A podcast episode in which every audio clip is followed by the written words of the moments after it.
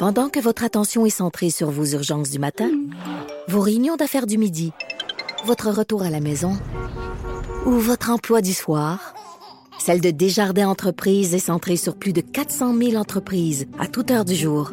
Grâce à notre connaissance des secteurs d'activité et à notre accompagnement spécialisé, nous aidons les entrepreneurs à relever chaque défi pour qu'ils puissent rester centrés sur ce qui compte, le développement de leur entreprise.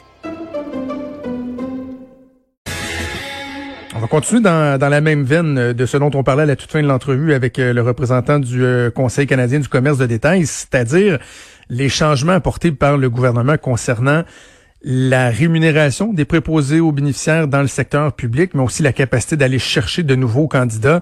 Donc, on le rappelle, avec les ajustements salariales qui sont proposés, on parle d'une hausse de 18% On parle donc d'un salaire à l'embauche qui va euh, avoisiner les, euh, les 50 000 par année, 26 de l'heure. Et là, François Legault qui en a rajouté hier en disant, ben, écoutez, on a besoin de 10 000 employés dans nos CHSLD. Donc, on va offrir une formation accélérée de trois mois, une formation rémunérée. Mm à hauteur euh, très, très, très, très, très, très intéressante là, pour ensuite euh, entrer en emploi.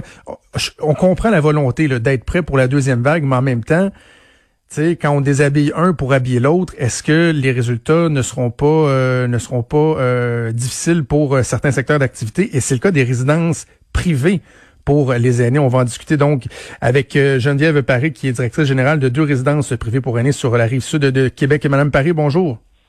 Bonjour, Catherine Paris. Bonjour. Catherine, mon Dieu, j'avais Geneviève devant moi. Désolé, Madame Paris. Euh, écoutez, normalement, là, je devrais vous dire, craignez-vous qu'il puisse y avoir des effets pervers pour vous, mais là, quand on regarde le fossé immense qui va se creuser, quand on parle d'une différence salariale pratiquement du simple au double, j'ai davantage envie de vous dire que ça peut pas faire autrement, là, vous, vous risquez de manger une méchante claque. Là. Vous avez tout à fait raison. c'est la vague qui va nous, nous, nous frapper, va être, va être immense, euh, comme euh, la différence de salaire qu'ils ont actuellement versus euh, ce qui est offert, ce qui a été offert hier par M. Legault. En fait, je, serais porté à vous dire qu'on dirait qu'on transfère le problème des CHSLD, du manque, du pénurie de main-d'œuvre dans les RPA. Là, du, c'est comme ça que je le vois un peu. là. Parce que normalement, quel est votre avantage par rapport euh, au CHSLD? Parce que, bon, dans les résidences privées, là, je, pense ne pas me tromper, Mme Paré, en disant que déjà les salaires étaient quand même inférieurs à ce qui était offert dans le public, mais il peut y avoir différents euh, avantages par rapport au, milieu de travail, euh, aux conditions qui sont peut-être moins précaires des aînés, etc. C'était quoi vos arguments de vente auparavant?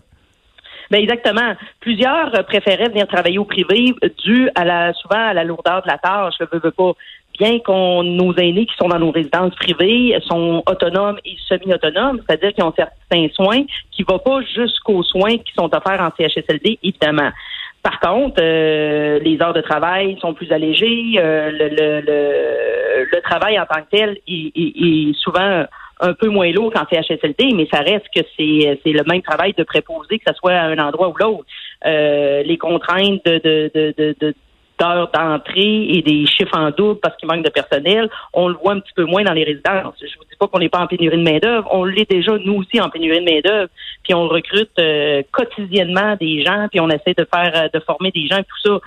Donc, je vois pas comment on va être capable de rivaliser avec un salaire euh, qui passe du simple au double. Ça va être impossible pour nous de, rester en vie, si on veut. Là.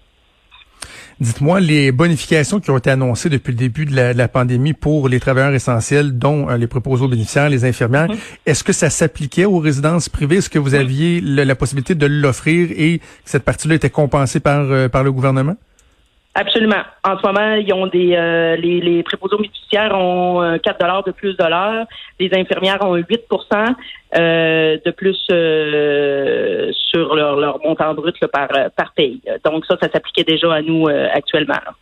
Donc, en période post-pandémie, lorsqu'il y aura des ententes gouvernementales mm-hmm. qui vont venir officialiser, rendre permanent ces augmentations-là pour les préposés au public, vous, la rallonge, elle sera plus payée par le gouvernement? Non, puis la rallonge, nous, euh, veut, pas, oui, on est des entreprises privées, euh, puis on peut pas donner des augmentations euh, à nos, à nos aînés. Les aînés, ils n'ont pas des revenus supplémentaires à chaque année qui arrivent.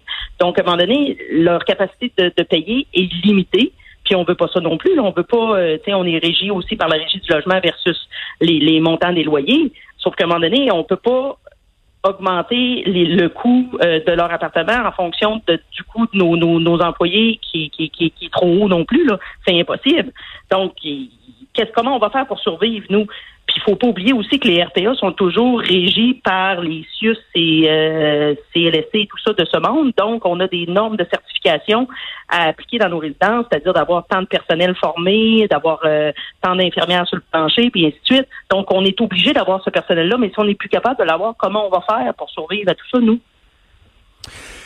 Je me permets de faire l'avocat du diable, euh, Madame Paré. Il y a eu un, bon échange ce matin de mes deux collègues, Benoît Dutrisac et, Mario Dumont, sur, euh, sur cette dynamique-là, sur les impacts de ces nouvelles orientations-là. Et euh, mon collègue Benoît faisait remarquer que bon déjà les, euh, les frais chargés aux aînés dans les, résidences privées sont sont très élevés. Euh, au Québec, on a vu des empires carrément s'ériger de résidences privées. Et là, certains se disent ben ça se peut-tu que les, les marges bénéficiaires étaient déjà pas mal élevées puis qu'il y aurait peut-être les moyens de mieux payer leurs employés? Ben, je vous dirais que euh, peut-être dans certains dans, dans, certains groupes, sauf que je vous dirais que c'est pas la majorité des groupes. Là, ils ferment des résidences pour aînés à chaque semaine là, parce que les gens ont plus la capacité de, de, de faire rouler l'entreprise, puis de payer leur salaire, puis ainsi de suite. À chaque à chaque semaine, il y a des, des entreprises, euh, des résidences pour personnes âgées qui ferment. Fait que ça doit pas être euh, la majorité des cas. Là, ça c'est sûr que non. Il y en a 2600 au Québec. On accueille en moyenne 145 000 aînés, nous les RPA. Donc, on va aller où après si on décide si, on est obligé de fermer puis qu'on n'a plus de, de, de, capacité d'aller chercher ces gens-là? Parce que moi, c'est impossible que je paye une proposée à 26 de l'heure quand en moyenne, mes infirmières sont payées déjà payées 23 de l'heure. Vous voyez l'impact, là. Les ben infirmières vont vouloir avoir une augmentation aussi. Là. Ben, ça va être totalement impossible. Puis dans un autre ordre d'idée, M. Trudeau, est-ce que la solution serait pas pourquoi nos aînés qui viennent en RPA, en résidence privée, sont obligés de payer des soins? Ça devrait pas être gratuit au Québec, ces soins-là? Parce qu'ils ont payé toute leur vie aussi pour ces soins-là.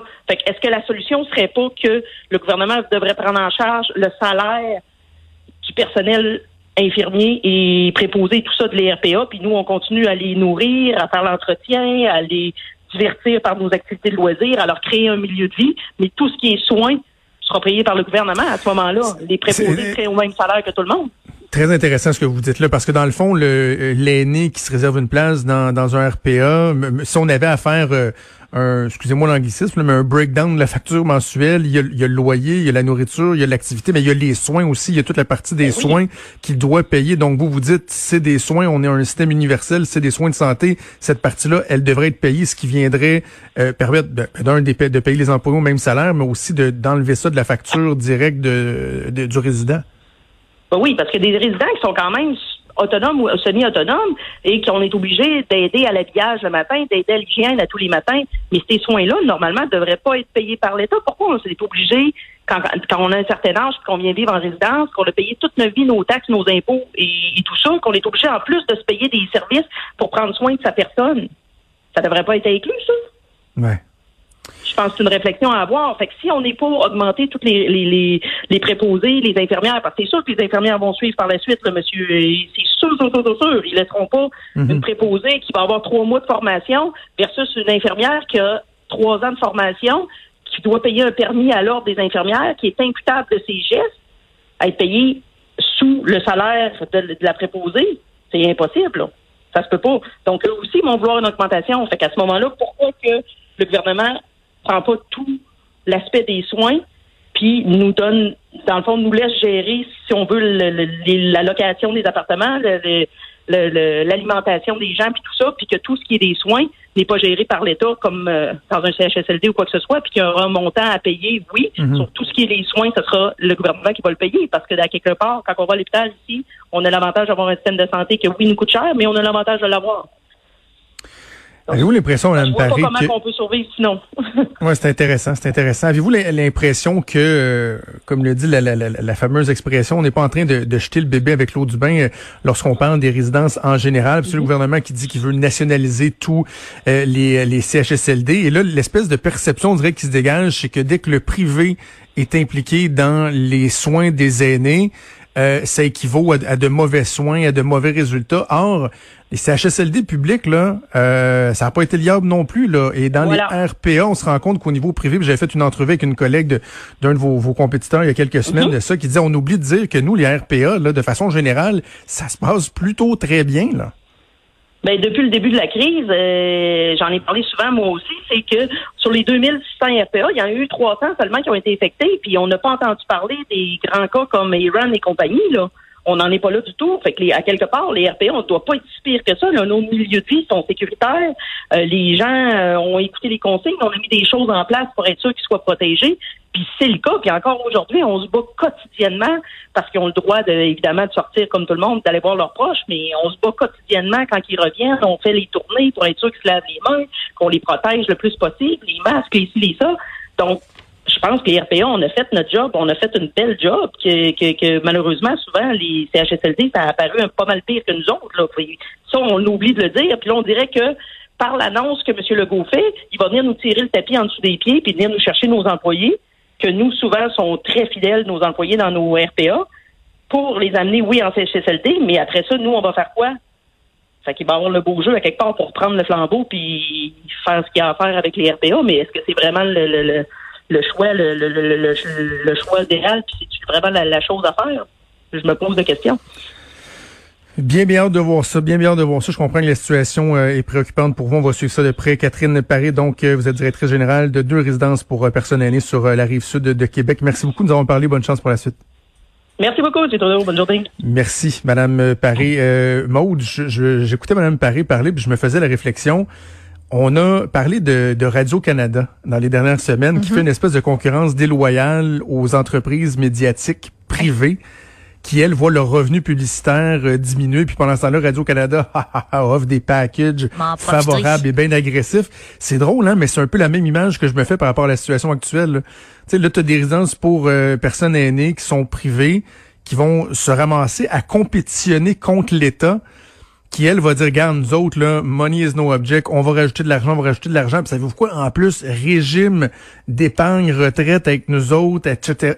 Et là, tu as, ces gens-là qui disent, eh, voyons comment... Tu sais, je vais être bien clair, là. Euh, Benoît, euh, le collègue Benoît Dutrisac est loin d'avoir tout faux lorsqu'il parle de résidences qui, de, propriétaires de résidences qui se sont enrichis. C'est un moyen temps, là. Tu sais, des millionnaires de ce monde, mais c'est pas mm-hmm. tout ça non plus, les résidences. Et comme de l'autre côté, notre collègue Mario Dumont faisait, euh, faisait remarquer, mettons que tu dis, OK, ils pourraient réduire leur marge bénéficiaire de, de 5-6% ce qui est déjà énorme, pour essayer d'augmenter un peu le salaire des, des préposés. Ils peuvent jamais doubler, carrément doubler le salaire, puis mm-hmm. ajuster le salaire des infirmières. Ça arrivera pas, là. À un moment donné, ça n'arrivera juste pas, là.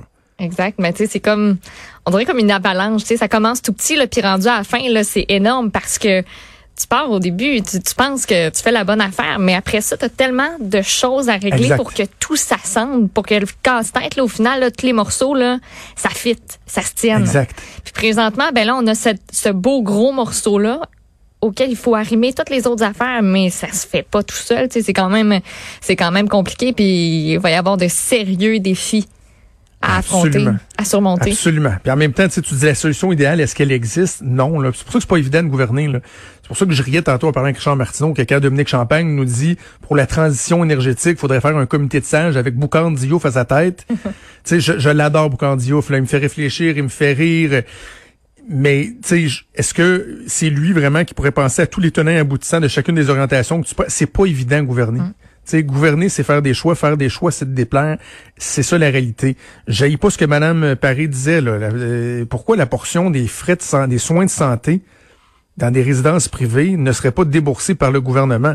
Si tant est que le gouvernement est pas fâché là, que les, les, les, aînés puissent aller dans des résidences privées puis payer de leurs argent, de leur fonds de pension parce qu'ils sont semi-autonomes, mais qu'il y a une petite portion de soins de santé qui leur est offert, qui est nécessaire. C'est peut-être pas euh, inintéressant comme euh, discussion. Bref, j'ai l'impression qu'on n'a pas fini de parler de ça. Puis oui, il faut augmenter ça des préposés bénéficiaires. Là. Je, je, termine là-dessus. Il y a, ben, personne qui dit le contraire. Il faut juste s'assurer qu'on n'est pas en train de scraper tout le reste du modèle en voulant patcher une partie du modèle actuel. Bref, bougez pas, on fait une pause, on revient.